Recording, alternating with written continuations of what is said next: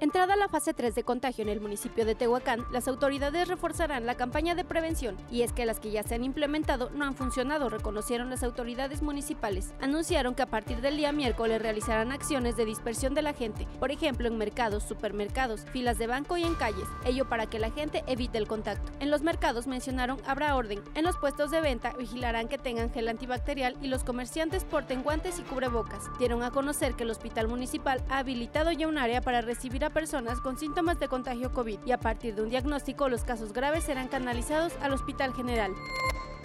Durante el fin de semana fue clausurado un bar ubicado sobre el libramiento seminario tecnológico que operaba de manera ilegal, esto ante el decreto estatal para disminuir el riesgo de COVID-19. Además, se entregaron 23 notificaciones a negocios restaurantes bar de provisión de venta de alcohol. Durante el Viernes Santo, Protección Civil y Bomberos también realizó recorridos en marisquerías, en donde las personas que asistieron no respetaron la sana distancia. El Cabildo de Tehuacán aprobó multar a negocios que incurran en violaciones de decreto para evitar el contagio de COVID-19. Por su parte, Protección Civil informó que continúa vigilando a los negocios que no respeten el decreto estatal y municipal.